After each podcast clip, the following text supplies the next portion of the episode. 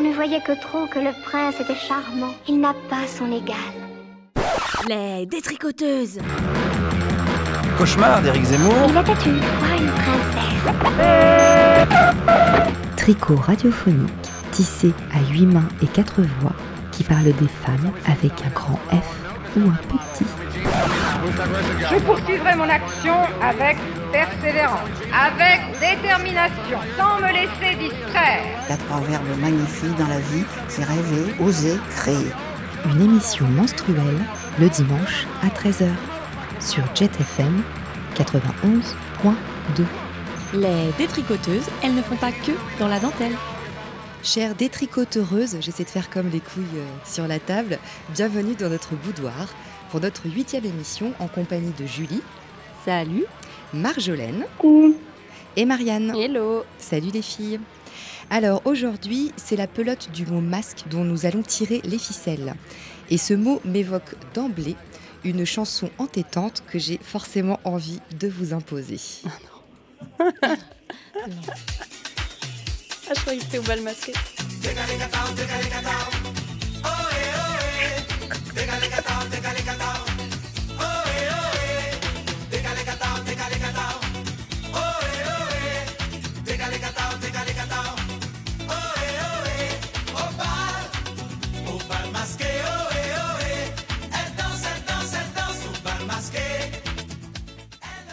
Voilà, j'arrête là. J'espère que ça, vous allez bien garder ça en tête parce que moi, depuis qu'on prépare l'émission, c'est cette chanson que j'ai en permanence dans la tête. Euh, donc, euh, alors au-delà de la Madeleine de Proust, hein, euh, de mes Noëls en famille et des booms en tout genre, j'avoue que ce mot évoque d'emblée pour moi la dimension de la fête et de la liberté. être, être une autre le temps d'une soirée ou d'une semaine, comme en Guyane. Je vous invite d'ailleurs à écouter le documentaire sonore au royaume des Touloulous sur Arte Radio, vous goûterez au bal paré masqué du carnaval de Guyane, ambiance béguine et chaleur tropicale dans les dancing mythiques de Cayenne. On y retrouve chaque samedi soir de carnaval de drôles de créatures, les Touloulous. Sous le costume se cachent des femmes qui dissimulent leur identité. Chacun connaît les codes. Les Touloulous disposent d'un droit éphémère mais absolu, celui de choisir leur cavalier non déguisé. Le masque recouvre, cache, travestit, mais dévoile aussi. J'aime l'ambiguïté de ce mot, cet objet qui donne à voir tout en dissimulant, qui cache ce qui se montre, se dit vraiment. Un masque, on peut le revêtir pour faire des choses héroïques ou inavouables. Euh, le masque, c'est la beauté, mais aussi l'effroi. Ce week-end, j'ai été voir une exposition au lycée expérimental de Saint-Nazaire et j'y ai découvert le travail de Claire Rigaud, plasticienne. Elle a exposé une vingtaine de modelages de bustes en grès noir. Leurs contours sont similaires, mais le centre dévoile des, singularités déroutantes. C'est-à-dire qu'il y a des visages et des fois c'est des choses très abstraites. Enfin, c'est vraiment, euh, vraiment percutant. Et elle les a nommés les personas. Donc je ne le savais pas, mais grâce à elle, j'ai su que le mot latin persona désigne le masque. Cela vient du verbe personar, sonner à travers, porter le son, faire retentir. Il désigne le masque que portaient les acteurs au théâtre romain. Il a eu pour fonction de prêter au porteur l'apparence du personnage, mais aussi de servir de porte-voix pour atteindre les spectateurs. Pour faire un petit lien psychanalytique, parce que c'est un peu mon job, euh, persona, c'est un concept aussi qu'a repris Carl Gustav Jung euh, et qui désigne euh, également les rôles, les masques sociaux que le moi adopte dans les différentes situations des relations humaines. Le persona donne à tout sujet social une triple possibilité de jeu, donc 1. Apparaître sous tel ou tel jour. 2. Se cacher derrière tel ou tel masque. 3. Se construire un visage, un comportement pour s'en faire un rempart. C'est le fameux dialogue avec le moi et l'inconscient. Bref, vous l'aurez compris, le masque dit plus qu'il ne cache, alors je laisse mes détricoteuses préférées faire résonner ce mot. Mhm. Et donc, on va donner la parole à Marjolaine, euh, qui a enregistré son lancement, parce que voilà, elle n'est pas hyper en forme, elle a la dingue. J'enregistre un petit message pour euh, vous expliquer un petit peu euh, la démarche de mon sujet. Donc, euh, comme vous le savez, je réalise mes sujets depuis la Réunion. Et un de mes objectifs à travers ces sons, c'est d'en profiter pour rencontrer des femmes de l'océan Indien. Et quand on a défini le thème masque, j'ai immédiatement pensé au masque au bois de santal. Donc, c'est un masque qui est quasi exclusivement porté par les femmes et les jeunes filles. Et il a des noms différents selon euh, euh, les régions du monde où on le porte. Donc on le porte en, notamment en Birmanie, en Thaïlande, pas mal en Afrique de l'Est aussi, au Mozambique, à Mayotte, à Madagascar. Et à La Réunion, il y a beaucoup de Malgaches et de Mahorais. et donc il n'est pas rare de croiser des femmes avec ce masque jaune sur la peau quand on va au marché par exemple ou quand on est dans la rue. En fait, c'est assez commun et euh, ça me rendait curieuse. Il faut savoir que même si c'est pas une pratique intime en soi, euh, j'ai eu beaucoup beaucoup de mal à trouver une femme euh, qui accepte de témoigner. Donc j'ai eu de la chance. sur ma route, j'ai croisé Fabrizia. Elle vient de Madagascar. Et là-bas, on appelle le masque au bois de santal Masunjuani. Et grâce à cet échange, euh, d'abord j'en ai appris davantage sur la culture malgache, mais surtout je trouve que ça remet en perspective les normes qu'on peut associer à la beauté féminine. Donc je vous laisse écouter et j'ai appelé ce sujet Masunjuani, masque de femme. chez nous, on appelle un masunjuan, c'est d'un petit bois, un petit bois, c'est-à-dire le bois de santal coupé, coupé qu'on vend au marché.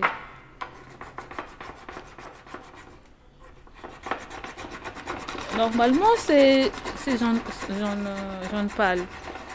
C'est pas si jaune, mais c'est jaune pâle.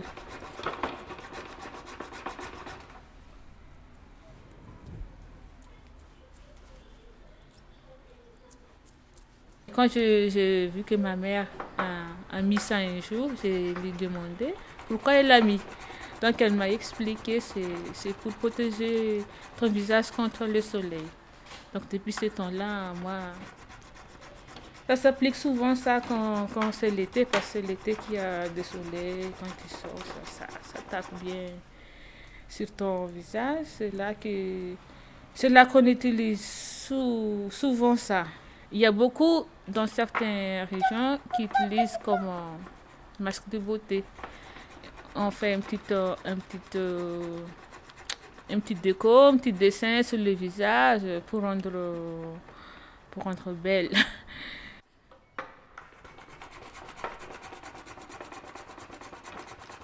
Je suis Fabricia Menelo, rassonirine, d'origine malgache.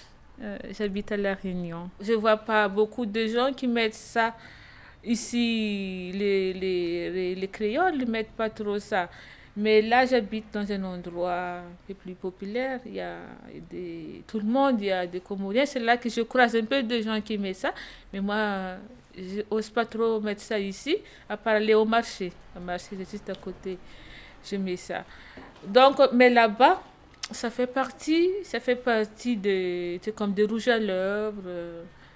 Euh, c'est pas partie de la vie, quoi. Tous les jours, tu mets ça, tu te maquilles. C'est comme des maquillages, tu mets tous les jours, et puis tu vas au marché, tu fais ta vie. C'est pas étonnant, ça étonne pas les gens. Ben, je n'ai jamais vu des hommes qui, qui, qui le portent. À Mada, il y a souvent les femmes qui, qui portent, donc je peux que c'était un truc de femme. On dit masque à crème solaire, mais c'est des masques de beauté en plus.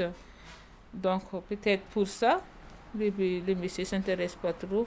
Comme des habits, il y a des habits qui sont traditionnels. Là-bas, quand, quand il y a des cérémonies, tu te fais un peu plus remarquer, tu mets des, des masques. Et puis euh, avec les habits aussi en même temps. Quand je vais chercher de l'eau. Alors, alors, c'est de l'eau. Ça aussi, tu peux, tu peux faire un truc là-dessus. Ça aussi, c'est... Tu pourras m'expliquer ce que c'est? C'est notre point commun Comores, Mayotte, Madagascar. Tu pourras en parler alors. Alors, Alors, comment ça, ça s'applique sur le visage du coup?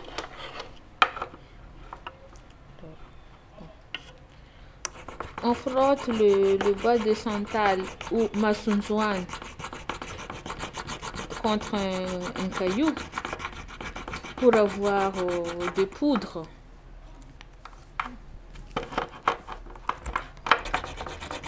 Et puis, on met euh, une goutte d'eau pour avoir une petite pâte. Et après, tu étales sur ton visage.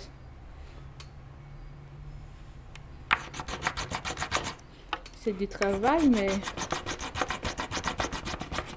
quand c'est fait, c'est joli.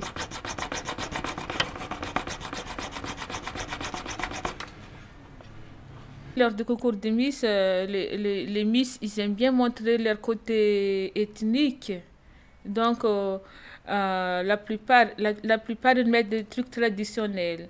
Donc, comme le massoudouin, ça fait, ça fait partie des cultures de, de certaines tribus à Madagascar, ils aiment bien mettre en valeur de leur culture, donc ils mettent des massoudouan. Et toi, tu appartiens à une tribu? Oui, j'appartiens de la tribu Betimsark, c'est-à-dire le côté du nord, mais c'est dans l'est. Je, je, suis fière. Et tout à l'heure, tu m'as dit que je devrais aussi parler du tissu que tu portes. Qu'est-ce que c'est? Le tissu, là, on appelle ça salouva en Mayotte.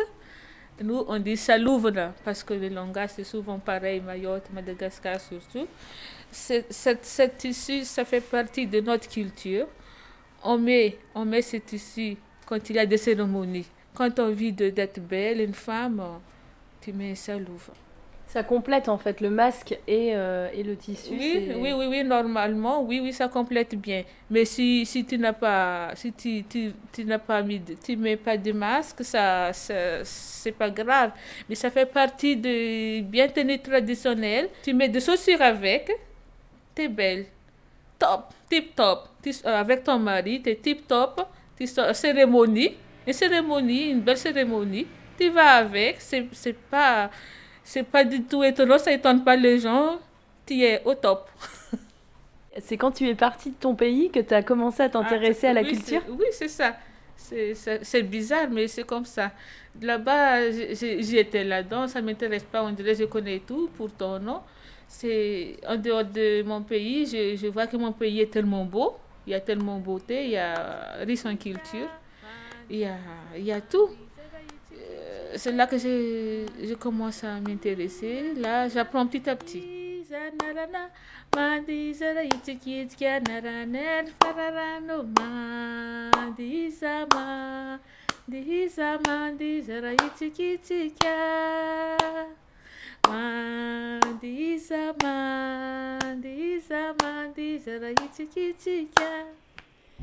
On vient d'entendre Masson Joanie, le masque de femme création par euh, Marjolaine. Tu vas me reprendre sur le nom parce que je me suis emmêlée. Mais euh, tu es là, Marjolaine. Non, c'est ça. Et vous êtes sur JetFM. 91.2. Dans les détricoteuses. De retour à Nantes. Alors nous, on est presque comme à La Réunion. Enfin, je tiens juste à resituer ah oui. le contexte aussi pour nos auditeurs et nos auditrices. En fait, euh, c'est la canicule. Il fait très chaud. Il fait très chaud. En train de et dans les studios, c'est isolé phoniquement. L'aération est en panne. Et donc on est. On et nos est, cerveaux aussi. Et nos cerveaux sont un petit peu au ralenti. Marjolaine, est-ce que tu Et moi, voulais... ça correspond bien à mon état aussi. voilà, puisque bien. tu as quelque chose qui n'est pas forcément la dingue, mais que tu ne sais pas encore. Voilà. Et euh, est-ce que tu veux dire quelques mots sur ton sujet avant qu'on qu qu te questionne dessus? Euh, Ce que je trouve intéressant, comme je l'ai dit dans mon lancement, euh, c'est vraiment le, le, fait que que ça questionne, ça remet en perspective, comme je le dis, les, les concepts de beauté, parce qu'on va vraiment pas du tout avoir les mêmes. Et euh, justement, ce qui résonne euh, par rapport à ça dans le sujet, c'est quand elle dit, euh, bah moi, j'ose pas trop aller au marché avec avec mon masque. je le fais de temps en temps, mais pas souvent, parce que vu que les créoles n'en portent pas.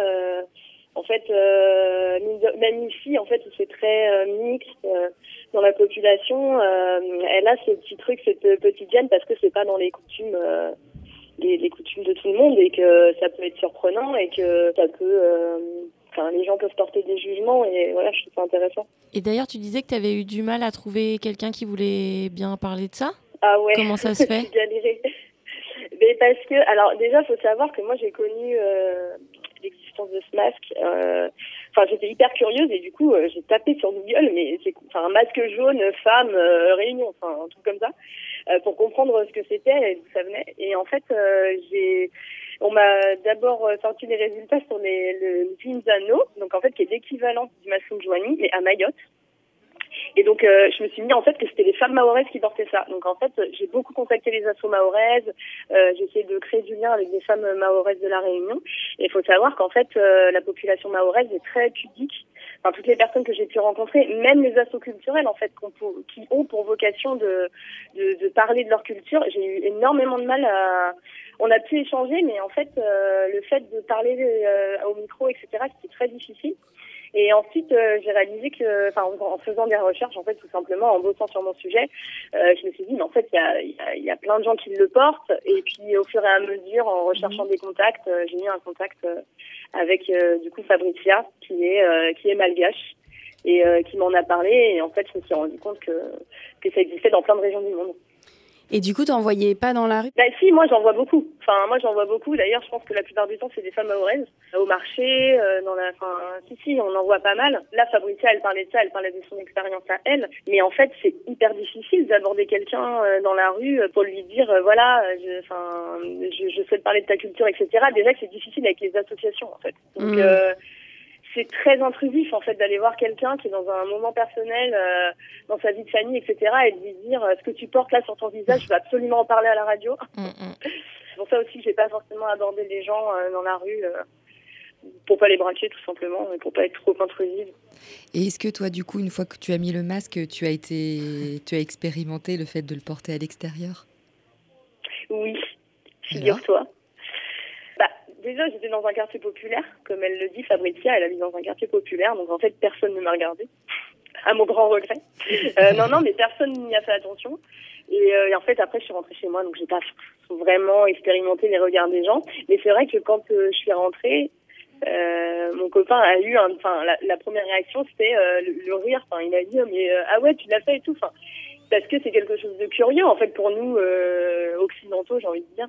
Euh, enfin européens en fait euh, de voir de, de, voir ça quoi Enfin, je sais pas, est-ce que vous avez peut-être vous avez fait des recherches et regardé ce que c'était Oui, mais du coup, on a eu du mal à euh, peut-être trouver la symbolique et à quoi ça peut euh, faire penser et à quoi ça peut euh, symboliser ou est-ce qu'on peut être gêné d'être associé on, à. on a pas. trouvé ça beau en fait, parce que quand tu regardes ouais. sur Google, c'est les dessins qui apparaissent en premier. Et du coup, c'est hyper beau en fait. Euh, donc forcément, hors contexte, dans une logique toi d'occidental qui observe euh, d'autres façons de faire, d'autres rapports à la beauté. Bah après, en... à travers la photo, c'est sûr que c'est sublimé. Enfin, moi, je trouve ça très beau en fait. Personnellement, quand je croise quelqu'un dans la rue qui le porte, je trouve ça beau. Mais j'en parlais du coup euh, avec une amie créole il y a pas longtemps et elle me disait, mais ça fait bizarre quand on les voit avec le masque au premier abord. Euh, en fait, c'est que ça surprend et qu'on n'est pas habitué à voir quelqu'un qui. C'est comme si finalement, enfin, pour faire un parallèle, juste pour que vous imaginiez, euh, on croisait quelqu'un qui sortait avec son masque à l'argile, euh, qu'on voyait cette personne faire des courses en fait. Bah, et, ouais. Enfin, pense qu'on aurait la, je pense que notre première réaction ce serait bah, euh, pourquoi, enfin euh, qu'est-ce que c'est, etc. Bon, alors que là, en l'occurrence, c'est plus logique qu'elles sortent avec leur masque puisqu'il y a une volonté de se protéger des rayons du soleil. Euh, c'est aussi pour ça en fait qu'elles sortent avec les masques. Bah oui, à la base, c'est une crème, à la base, c'est quand même utilitaire. Voilà, ouais. c'est très, c'est utilitaire et comme elle le dit, c'est une manière de sublimer sa beauté quoi. Pour en savoir plus, peut-être que les auditrices et les auditeurs ils peuvent aller regarder les photos justement euh, pour voir euh, comme c'est joli ouais. et à quoi ça ressemble. Et euh, on va être désolé Marjolaine, on est obligé de d'enchaîner avec un second sujet. Je n'en suis pas désolée, je suis très contente d'entendre le prochain sujet. Merci en et tout puis, cas. Et puis ce que tu as amené, ça fait une transition choisie puisque tu parles de la question du regard de l'autre. Et euh, alors justement, euh, là, vous allez entendre Fatia. Elle travaille dans une association d'éducation populaire que, euh, et du coup, je la croise presque tous les jours. J'en ai profité là, à travers le micro, comme toi, Marjolaine, pour lui demander si elle avait une, situation liée au voile qu'elle porte dans l'espace public. Évidemment, elle en avait.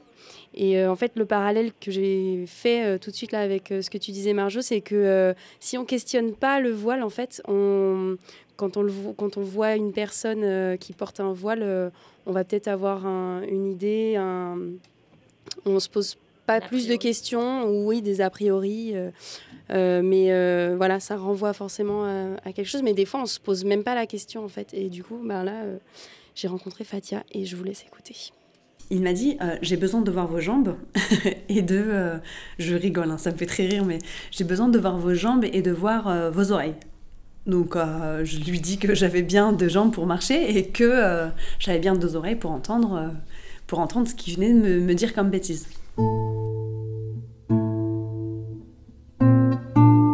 C'était il y a dix ans maintenant. Donc j'avais la vingtaine. Et donc je travaillais dans l'animation et dans un centre socioculturel et je travaillais avec mon voile. Alors c'était plutôt un turban, donc turban c'était c'est plus un, un foulard qu'on met sur les cheveux et qui dégage le cou, qui laisse apparaître le cou et une partie des lobes. Donc j'ai toujours travaillé avec mon turban, donc ils m'ont toujours connu comme ça, ça s'est toujours très bien passé, mais un jour on a eu besoin de renfort et j'ai fait appel à une amie euh, qui portait le voile et qui était une matrice aussi, donc qui était venue faire un remplacement sur une journée. Le temps est passé, j'ai reçu à mon domicile une copie de courrier qui a été envoyée à Jean-Marc Ayrault, signifiant que deux femmes voilées travaillaient dans une structure, que c'était inadmissible, et que bientôt euh, l'appel à la prière sera fait dans ces lieux-là si nous ne cessons pas euh, euh, le rassemblement de femmes voilées euh, au travail. Euh, par coup de chance, j'entretenais aussi de bons liens avec certains, certaines personnes au cabinet du maire, donc, j'ai aussi fait jouer mes relations. Et donc, cette affaire s'est un peu étouffée au fur et à mesure du temps. Et il y a eu un jour un changement de direction dans la structure. Et donc on a eu un directeur qui était beaucoup plus, euh, jeune, plus peps, euh, et euh, je pensais bêtement que ça allait apporter un, du renouveau dans ce centre socioculturel. Donc il s'est présenté à moi en tant que nouveau directeur, il m'a demandé la fonction que j'occupais dans sa structure. Donc je lui ai expliqué que j'étais animatrice et plutôt plus orientée sur enfants, les enfants porteurs de handicap dans leur réinsertion avec le grand groupe. Donc il m'a fait beaucoup d'éloges sur mon travail et sur les rapports qu'il avait eu de moi antérieurement. Et il a eu à un moment donné euh, la délicatesse de me dire par contre, euh, je vais devoir me séparer de vous, euh, votre accoutrement ne correspond pas du tout à l'éthique de notre établissement. Donc mot pour mot, c'est la phrase que j'ai eue. Vous comprenez, je voudrais pas que vous deveniez une personne très médiatique, donc pour moi c'est important que vous puissiez quitter la structure discrètement sans qu'on explique les causes. Et donc, il n'utilisait jamais euh, les termes de je veux que vous retirez votre voile pour travailler ou je veux que vous vous montriez ou tout ça. Donc, il a fait un petit peu en sorte de, camoufler la, chose.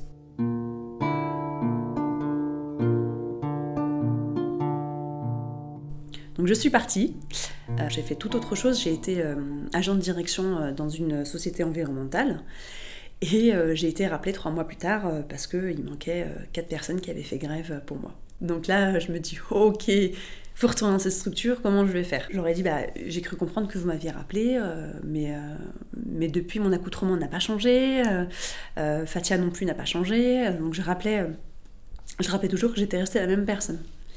Et donc il me dit, bah, écoutez, j'accepte que vous reveniez, mais j'aurais besoin que vous puissiez porter des boucles d'oreilles, des boucles d'oreilles assez apparentes, qui, alors, qui, comment dire, qui habilleraient votre, foulard.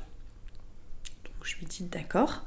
Euh, je dis par contre au niveau des jambes, je porte toujours deux jambes, mais par contre je préfère, euh, je préfère plus ne pas les, montrer euh, puisque je me sens pas forcément par, par pudeur, voilà. Et c'est un choix que j'assume.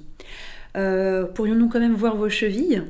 Me pose, qui me pose cette question. Donc je lui dis bah, j'accepterai à moins que ça soit écrit dans mon contrat et je voudrais que vous puissiez le noter mot pour mot pour que je puisse réfléchir et signer. Et donc de là, il se rend compte qu'il y a un truc qui ne peut, pas, écrire ça sur un contrat. Donc il me dit, bon, mais pas de souci, vous avez gagné, vous restez comme vous voulez, euh, on discutera de votre posture plus tard.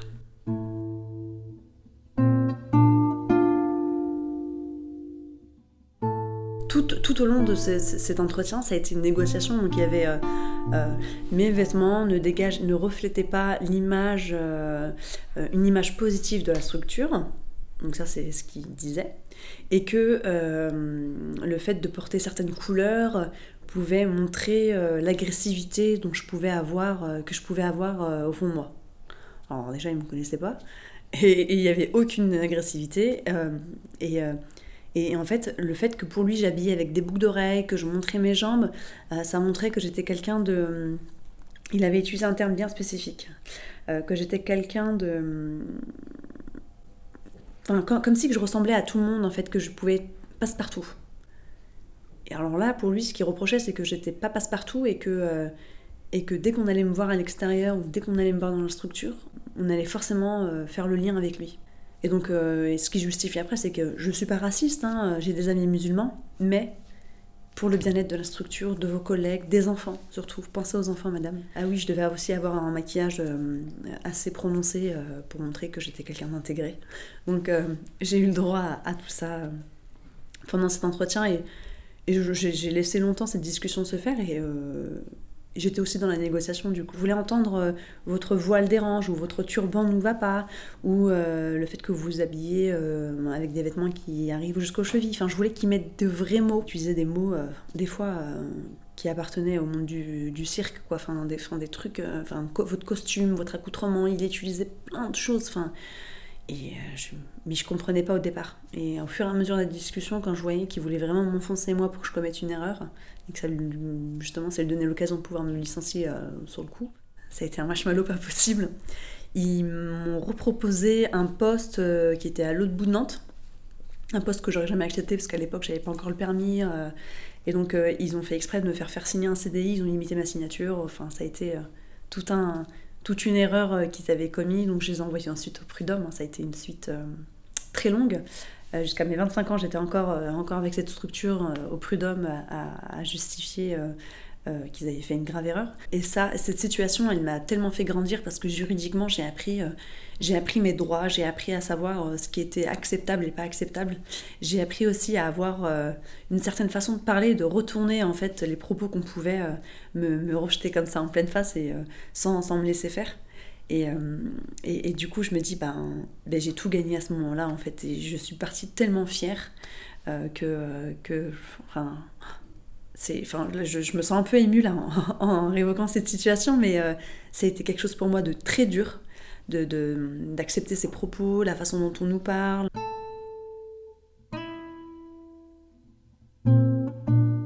Pour moi, c'est moi qui avais gagné. J'ai réussi à, à faire entrer encore de nouveau une personne qui avait, euh, euh, alors qui n'était pas de, confession musulmane, mais je me souviens, j'avais, euh, j'avais une amie qui était punk, mais vraiment, enfin, grosse crête, avec des personnes partout, et pareil, il voulait pas d'elle, parce qu'il fallait qu'elle retire tout ce qu'elle avait et qu'elle passe, il disait, il faut que ça passe comme tout le monde. Et je me dis, ben en fait, on a réussi à faire changer ça. On, a fait jouer nos compétences professionnelles au-delà de, de, de, notre aspect physique. Et on devait montrer que cette diversité était aussi notre force. Et, ça a été la force de cette, structure, puisque, puisque dix ans après, donc il, y a quelques, a mois, j'ai su que le directeur était parti, euh, car il ne supportait pas euh, la, diversité euh, qu'il y avait dans la structure. Mais en même temps, c'est ce qui a fait connaître aussi ce, cet établissement, parce que les, parents qui, qui, avaient des enfants portant handicap, ils voulaient absolument mettre leurs enfants dans cette structure, parce qu'ils savaient que toute l'attention était donnée comme à ces enfants, et qu'il n'y avait aucune différence qui était faite. Donc aujourd'hui, je suis hyper fière d'avoir été têtu, je suis quelqu'un de super têtu, d'avoir de m'être acharné, de me dire euh, non, on va y arriver à un moment donné, alors ça va prendre du temps, ça a pris 4 ans, mais, euh, mais, euh, mais on a réussi. Et il est parti.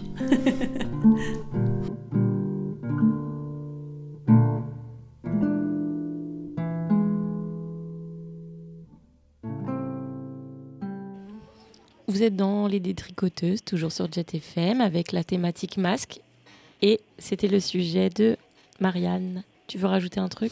Oui, alors là, dans l'interview, euh, j'ai sélectionné vraiment euh, tout ce qui était euh, autour du mot et des mots, la façon dont on nous parle, la façon dont on parle aux gens, comment c'est reçu.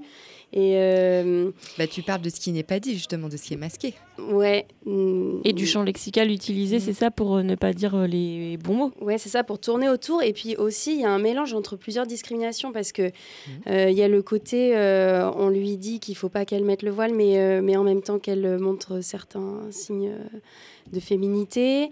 en fait, à quel point le, ouais, l'islamophobie et le, la misogynie se mélangent. En plus, elle, elle travaille dans un milieu où elle lutte, lutte contre les discriminations. Alors, elle parle beaucoup, euh, donc elle, elle, travaille avec, euh, à l'époque avec des enfants handicapés. Euh, elle, voilà, elle parle de, d'autres discriminations liées à l'apparence, au style. Et elle, justement, on peut se dire que elle a quand même un, un réseau. Enfin, elle est déjà, elle est dans un milieu professionnel qui réfléchit à ce genre de choses. Et on peut imaginer les personnes à qui ça arrive tous les jours, parce que je pense pense que c'est euh, quotidien, qui n'ont pas les armes en fait pour pouvoir se défendre. Oui, là, euh, là c'est sûr qu'elle était, euh, elle a été très, elle était consciente en fait de ce qui se passait, je pense. Enfin, même si elle a dû beaucoup se renseigner et travailler en fait pour comprendre qu'est-ce qu'elle était en train de subir et apprendre en même temps. Enfin, c'est ce qui, c'est ce qui re... Moi, j'ai été hyper sensible à ça justement le fait que, que c'était une discrimination par rapport à une singularité à elle, mais que finalement ça lui a fait observer plein d'autres et que finalement elle a appris le droit parce qu'en fait ça arrivait hyper jeune. Elle était jeune en fait quand ça arrivait. Ce qu'elle dit il y a 10 ans, elle, avait 20 ans. Ouais. voilà. Et moi du coup ça a fait écho à une situation professionnelle que j'ai vécue et où je me dis bah ouais qu'en fait aussi on n'a pas du tout connaissance et que l'abus de pouvoir c'est hyper rapide et que en fait même dans des milieux éclairés, en fait c'est des choses qui arrivent hyper souvent dès qu'il y a une singularité un peu trop forte et en fait, dans des institutions, on souhaite que les gens soient lissés. Là où je comprenais pas trop, c'est que j'ai l'impression que c'est une personne en particulier qui dirige, qui dirigeait ce, secteur. Qui, était vraiment. Euh, oui, parce que ça, elle me le dit après, mais ça, je l'ai coupé. Mais cette personne est partie parce que euh, il, s'est trouvé qu'il était aussi homophobe, qu'il ne supportait pas non plus le handicap. en fait, tout ce qui était différent de lui euh, le dérangeait. Bah oui, oui, non, mais c'est hyper bizarre. Mais en même temps, comme dit Julie, euh, c'est pas toujours les cordonniers les mieux chaussés. Enfin, je sais pas si. mais en gros, en gros, moi, ce qui m'intéressait aussi par rapport au voile, c'est que, moi, je trouve que le, la peur de, du voile qui se manifeste dans la société là très régulièrement, et, et moi, je, je, je, me, je me suis pas posé vraiment la question encore parce que ça fait appel à plein de, de, de, choses. Euh, euh, contradictoire en fait, c'est que c'est surtout un marqueur d'ignorance en fait. Cette peur, c'est qu'on ne sait pas qui, se, qui, pourquoi les, les, personnes euh, font ce choix, et c'est un choix en fait qui touche leur corps. Et donc de là, euh, ça rejoint beaucoup d'autres choix que les femmes n'ont pas eu le droit de faire pendant très longtemps. Donc en fait, ça devrait être des, des, une cause solidaire en fait du féminisme. Enfin, ça l'est. Bah, c'est surtout qu'il y a c'est surtout qu'il y a vachement d'amalgame parce qu'en fait maintenant, quand on dit, enfin, moi, j'ai le sentiment que j'ai dans les traitements médiatiques, etc., c'est que quand on dit voile, d'emblée, on pense au niqab maintenant. On pense à l'extrémisme. Enfin, j'ai l'impression que c'est quand même vachement traité. Mais même tout pas, de ce côté-là, en fait. Même pas forcément. Regarde la, loi, alors qui a été abandonnée, mais sur les mères accompagnatrices, euh, qui, qui, apparemment a été abandonnée début juin, là, mais euh, qui interdisait les mères accompagnatrices de porter le voile. Elle a été communiquée comme ça. C'est même plus euh, de porter un signe distinctif euh, de religieux. Pour accompagner leurs enfants dans des visites scolaires. Oui, ça j'avais entendu parler Donc de ça. C'est vraiment. là, on parle vraiment juste du hijab. Après, il y a plein de. Ce qui est particulier, en fait, c'est que sur la question du voile, la plupart du temps, les arguments avancés, ça va être euh, de nous sommes dans un pays qui, enfin, on lutte contre les discriminations, euh, on prône la liberté des individus, machin, etc. Et ça crée une, une discrimination, et c'est ça qui me, et particulièrement dans le milieu féministe. Enfin, là, on parle de notre point de vue, mais nous, enfin, autour de nous, on a quand même beaucoup de, de positionnements féministes qui sont vraiment très anti-voile et, euh, et euh, qui vont au quotidien lutter contre les discriminations faites aux femmes et qui à côté euh, valide entre guillemets les discriminations euh, qui sont faites aux femmes voilées, qu'elles n'ont pas le droit d'aller accompagner leurs gamins à l'école, euh, d'étudier. Enfin, il y a eu pas mal d'étudiantes qui ont eu ce, ce ah problème-là, de se présenter aux élections. Il y a eu pas mal aussi de, mm. de, de, de, sujets autour de ça. Et c'est hyper contradictoire. Quoi. Ouais, il y a toute une liste de choses qu'elles ne peuvent pas faire. Alors, c'est dans l'émission euh, Kif Taras, euh, l'avant-dernière, là, qui s'appelle De quoi le voile est-il le nom? Euh, à un moment, donc, euh, elles expliquent la liste de choses dont les femmes voilées sont interdites de faire. Et c'est. Euh, enfin, il faut écouter cette émission parce que ça résume un peu bien toute cette problématique. Mais, mais là, ouais, l'idée, c'était. c'était d'avoir une parole et puis de voir qu'elle se souvenait des moindres mots d'il y a dix ans qu'on lui avait dit. Enfin, c'est hyper constructif, déconstructeur. Destructeur, c'est ce que tu veux dire bah, C'est qu'elle ça l'a traumatisée quand même, c'est quelque chose bah, qui l'a Ça l'a construite aussi, telle qu'elle est. Et par contre, pour revenir sur l'amalgame, quand je dis, c'est que en fait, justement, j'ai l'impression que c'est un objet qui est hyper diabolisé. C'est ça que je voulais dire en fait, que d'emblée, c'est ramené à quelque chose mm. euh, et qu'on ne voit que ce prisme-là en fait, voilà, d'une oppression et qu'en fait, effectivement, l'idée, moi, j'entends dans ta curiosité de dire, bah, est-ce qu'on pourrait pas aller voir au-delà, c'est quand même de donner la parole, parce qu'il s'agit de ça. C'est encore une affaire qui en parle. J'aurais aimé que Fatia, tu sois là. oui, mais même parce que là, tu lui donnes la parole, si tu veux, d'une certaine façon. Et en fait, c'est ça, c'est que moi, c'est vrai que je trouve que c'est intéressant, au moins, de, de leur permettre d'en dire quelque chose au-delà de euh, j'y ai droit ou j'y ai pas droit, enfin juste aussi qu'elles puissent parler de, de, de c'est quoi leur rapport à- avec ça, cet objet, cette Puis, pratique. ouais. Surtout qu'elles ont beaucoup de choses à dire parce que ça crée des interactions, ça crée euh, des choses en fait euh, avec les autres euh, dans l'espace public. Donc il y a énormément de choses à dire. Quoi. On peut se demander aussi euh, quelle est la peur des, des- des institutions ou des gens. Bah, Par Mhm. exemple, pour cette histoire de loi pour les mères accompagnatrices, ils ont peur de quoi que, euh, que toutes les filles, euh, les petites filles vont avoir euh, envie de se voiler tout d'un coup. Enfin, je sais pas, c'est c'est quoi Moi, pour moi, elle est, euh, elle est infondée en fait. euh, Mm. ou que la religion euh, enfin, se s'immisce partout. euh, même au-delà de cette réflexion-là, je pense que c'est le symbole de quelque chose qui fait peur. Et des fois, la peur, c'est des fois la peur, c'est sans objet. Et là, du coup, on voit juste que c'est un truc qui dérange. Point barre. Il n'y a pas plus de réflexion que ça, en fait. On, on se dit, parce qu'il dit penser aux. Ouais, enfants, mais en fait, l'insécurité, elle est pas du tout du côté, elle est du côté de la personne qui ressent ça, en fait. C'est pas du tout. euh, Bah, pour entrer dans l'actualité, là, récemment, sur les réseaux sociaux, il y a une femme nantaise qui a posté euh, euh, son témoignage et qui parle, mais ça s'est passé cette semaine. Hein. Et c'est une femme noire qui ne dit pas qu'elle est de confession musulmane, donc je pense pas du tout que ce soit pour cette raison qu'elle portait un turban. Et elle le portait au travail, et en fait, on lui a dit clairement que c'était, il s'est cité, folklorique. Voilà.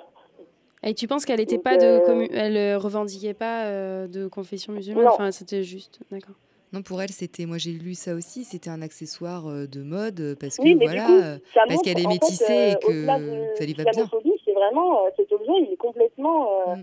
Enfin, il y a une question d'identité derrière, en fait. Et puis Euh, au-delà elle, pour de. le coup, ouais. ça l'africanisait, en fait, clairement. Mm. Enfin, ça Bah, carrément. elle, elle elle était hyper elle belle. noire, euh, voilà. Et il y y a ce truc-là d'effacer les identités euh, plurielles, quoi. Enfin, je, enfin, j'ai Mm. l'impression que c'est ça, quoi. Ouais. Et en tout cas, euh, du coup, quand même, juste pour euh, avant la pause musicale, juste pour conclure sur le truc, ce qui est important, c'est pas juste qu'on lui a dit que c'est folklorique, c'est qu'on lui a pas donné le job pour lequel elle se préparait. euh, c'est ça quand même qu'elle raconte.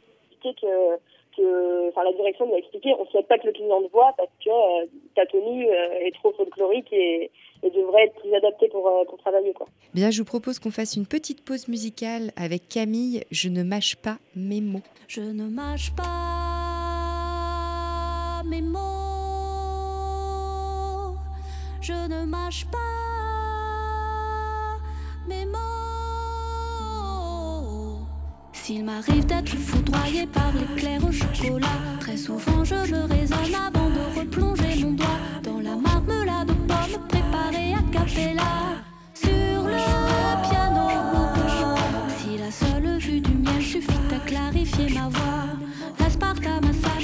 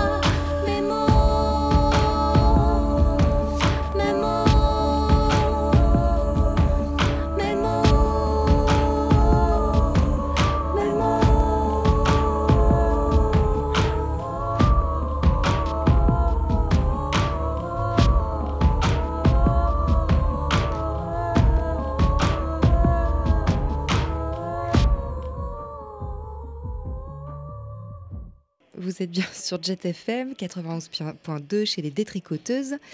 Euh, on vient d'écouter Camille Je ne mâche pas mes mots.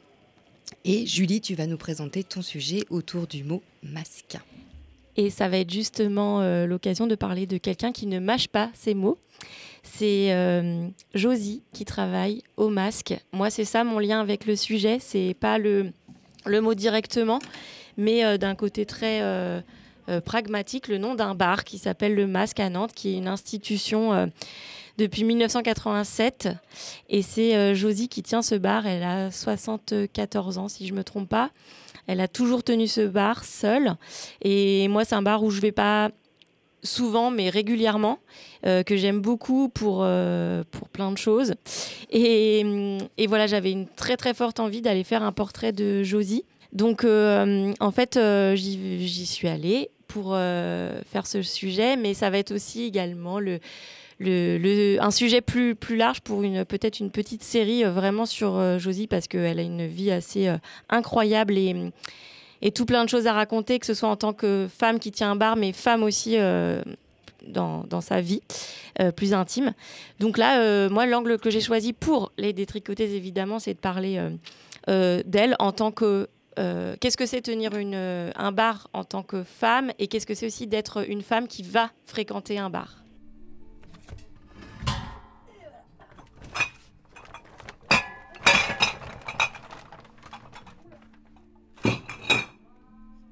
Forcément, quand on est une bistrotière, on est une pute.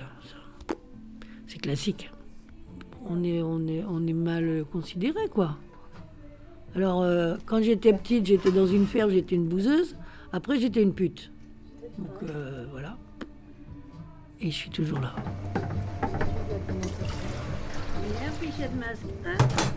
Et bah, la première fois que je suis venue ici, c'était parce que j'ai trouvé qu'il y avait une terrasse sympathique avec des chaises en plastique. Et moi, je suis assez, euh, enfin, assez aficionados de ça. J'aime bien les terrasses avec des chaises en plastique. En plus, elle était ensoleillée et, euh, et j'ai passé le pas de la porte et je me suis rendu compte que la patronne était plutôt sympathique et qu'en plus, ça avait l'air d'être un bar qui, d'un point de vue de mes idées aussi, avait l'air euh, plutôt en accord avec, euh, avec ce, que, voilà, ce que je pense dans la vie de tous les jours. Donc, euh, c'est pour ça qu'on est revenu et qu'à mon avis, on reviendra plusieurs fois. Bah, pour Josie, je pense.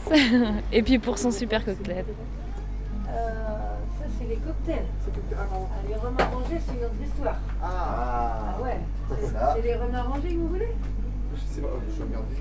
Non, mais il, faut- il y en a huit, hein. Donc il faut que je vous les présente. Le subtil. Pourquoi le subtil? Parce que la première fois que j'ai goûté après l'avoir fabriqué, j'ai dit Hum, il est subtil lui. Donc date gingembre poire. Je, je travaille seule, euh, je fais les courses, je fais le linge, je, fais- je me fais à manger, je me fais. Enfin, je fais encore tout quoi. Donc ça va. Une blonde La bio bretonne, celle qui est la plus bonne? La bière à l'orge. Pour moi, une femme vient toute seule euh, dans un café. Elle a le droit au respect et à ne pas se faire emmerder, comme je dis. Euh, s'il y a quelqu'un, s'il y a un mec qui embête une nana, et, ou même plusieurs, et que je me rends compte qu'elles sont gênées, mais qu'elles n'osent pas dire, euh, machin, je mets les pieds dans le plat. Je dis, bon, tu vas leur foutre la paix, là euh, Je dis, tu vois pas que tu les emmerdes? Alors, fous-leur la paix. Elles sont pas là pour... euh, elles ont le droit, comme toi, de venir consommer et d'être au bar et d'être à la table et d'être... euh, donc, euh, voilà. Mais j'ai rien fait. Bah, si. Si, elle n'ose pas te le dire, mais allez-y les filles, dites-lui. Ben oui, tu nous... Oui, tu nous... Voilà. Le mot sort pas, mais... Et, des fois, les filles, elles, elles osent pas dire, quoi. Elles ont peur. Et moi, je, je- je me suis toujours battue. euh, Ouais. On, on est Ça, c'est déjà euh, On est qu'au premier verre.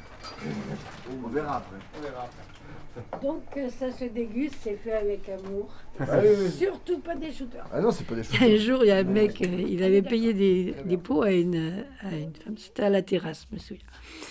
Elle avait pe- pe- perdu une fille, elle était bien malheureuse. Enfin, c'était pas simple. Et puis donc, elle accepte que ce mec lui paye des verres. euh, bon, je sais pas, 4-5 peut-être, enfin, j'en sais rien.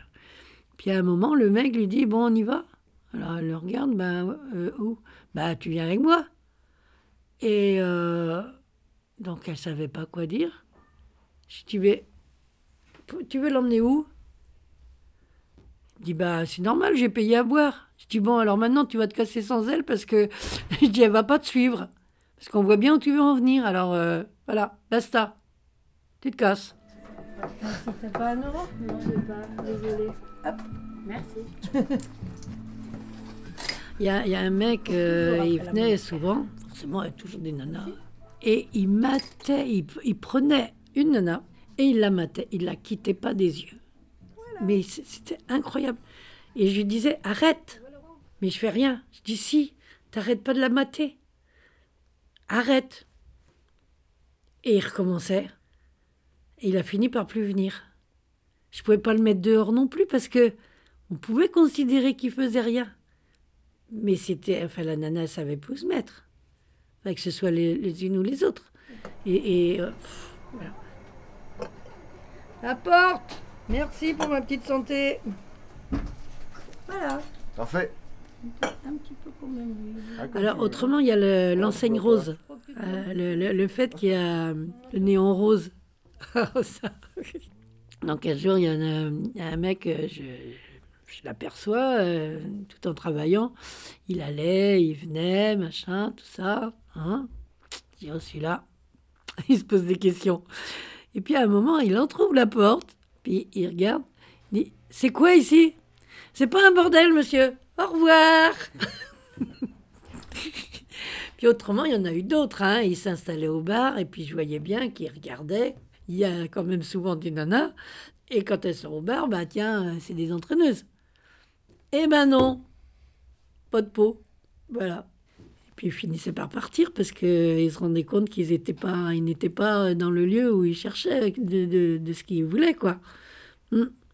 Et puis à- une époque aussi, il y a un autre truc. À une époque, les nanas euh, faisaient le, le- le tapin en face. Et euh, alors j'ai eu une super critique à l'époque, c'est que j'étais la mère maquerelle. Ben voyons Ben voyons Mais je te jure, mais c'est des trucs folie, quoi.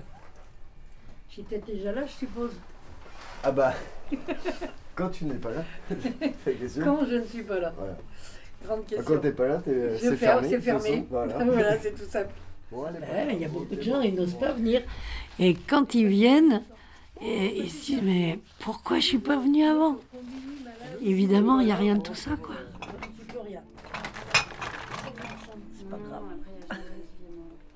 On refait le monde, on écoute de la bonne musique, on raconte plein de conneries. On peut parler de cul, hein, pas de problème.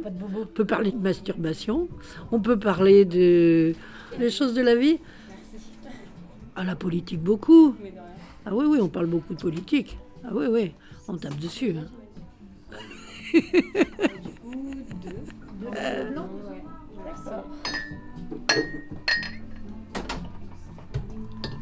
Je reprends mon souffle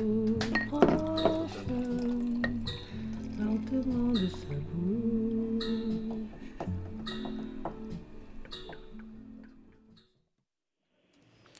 Bienvenue chez les détricoteuses. C'était le sujet de Julie. C'était le sujet de Julie avec Josie du masque. Alors merci. Moi j'ai adoré parce qu'en fait j'ai passé énormément de temps au masque quand j'étais à la fac et après la fac avant que je quitte ma vie de citadine. Voilà, tous les 1er mai j'étais au masque.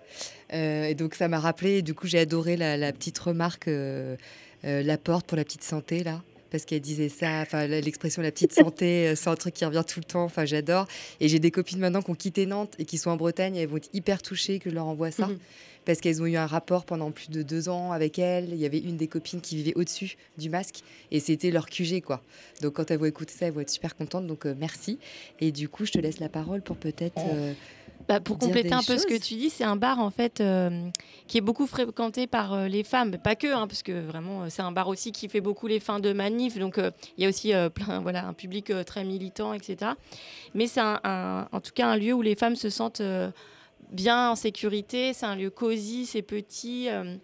Et puis, euh, bah, vous avez vu, on a quelqu'un qui, euh, bah, qui, qui a des règles et, euh, et dans de lequel... on- bistrotière vigilante. voilà, ce qui n'est pas le cas de tous les lieux, puisque la nuit, voilà, c'est quand même un lieu qui est pas forcément, enfin la, la nuit, le monde de la nuit qui est pas forcément évident pour les femmes. D'ailleurs, on sait qu'il y a beaucoup de femmes qui, n'est- qui ont très peur d'être là la nuit, qui euh, même le rapport à l'alcool. euh, voilà, une femme qui boit, ça peut être aussi avoir une mauvaise image, etc.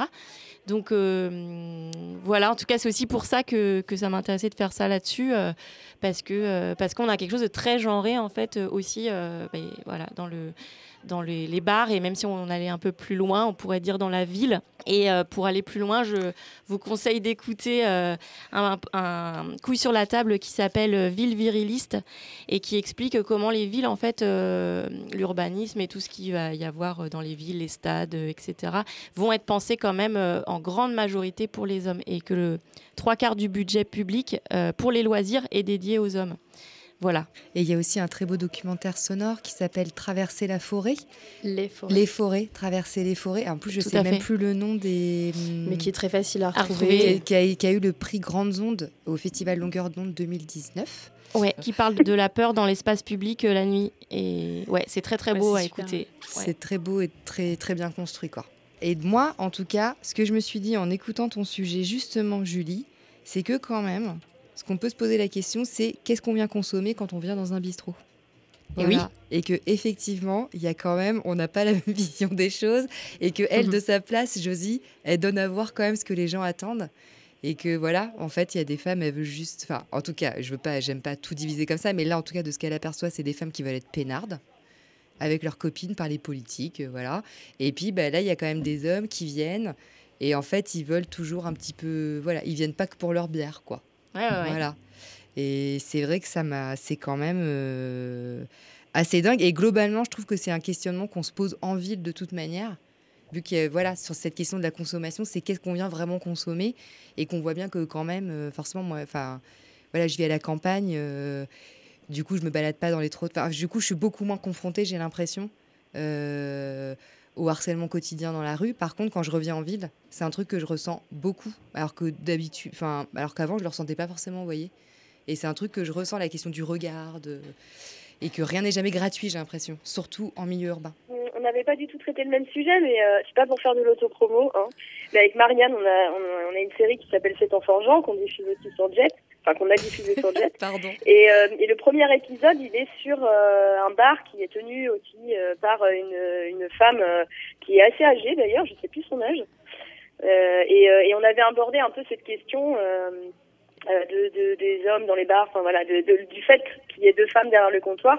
Parce qu'à l'époque, elle tenait le bar avec sa fille, et du coup, c'était deux femmes de deux générations différentes, mais elles avaient euh, un peu le même euh, ressenti euh, sur ces questions-là. Et cette Enfin, même je sais pas si vigilance, ouais. un retour, Marianne. mais- Ouais, ouais, cette même vigilance, parce que c'est marrant quand euh, Josie, là, elle dit, euh, elle fait sortir le mot, là, le mot sort pas, elles n'arrivent pas à le dire, mais, euh, mais elle, elle voit bien que les, gars, elles, sont en train de se faire emmerder. Enfin, et du coup, ouais, c'est, euh, on dirait que quand des femmes euh, tiennent des lieux comme ça de nuit, c'est les derniers bastions et elles sont euh, maîtresses de leur petit, de leur petit lieu à défendre. Et le questionnement de sortir seule le soir est encore problématique en 2019. Moi, je, pour une femme, évidemment, euh, de dire attention comment tu vas t'habiller, euh, bois pas trop, etc. euh, des injonctions que, évidemment, n'auront jamais les hommes. Et, euh, et voilà, on en est encore là quand même en 2019. Donc moi, je trouve ça questionnant. J'ai une question, du coup, il se trouve où ce bar? Parce que moi, je le connais pas du tout. Marjolaine Oh, raté ça Il se situe, eh ben, écoutez, juste à côté de la préfecture. Mais moi, ce je suis qui le est- bébé du groupe. euh, C'est vrai. Juste à côté de la préfecture, ce qui est très pratique euh, pour, euh, pour les manifestations et pour voir tout ce qui se passe. Parce que je vais te dire que Josie, elle ne perd euh, pas une miette de tout ça. Ah ouais, putain, la vache, pour toutes les manifs que j'ai faites, tu m'as jamais emmené là-bas, quoi. Non, c'est vrai. mais il est... Après, c'est un tout petit bar euh, qui se voit pas forcément, c'est vrai, de l'extérieur euh, au cours des 50 otages. Et pourquoi elle l'a appelé masque?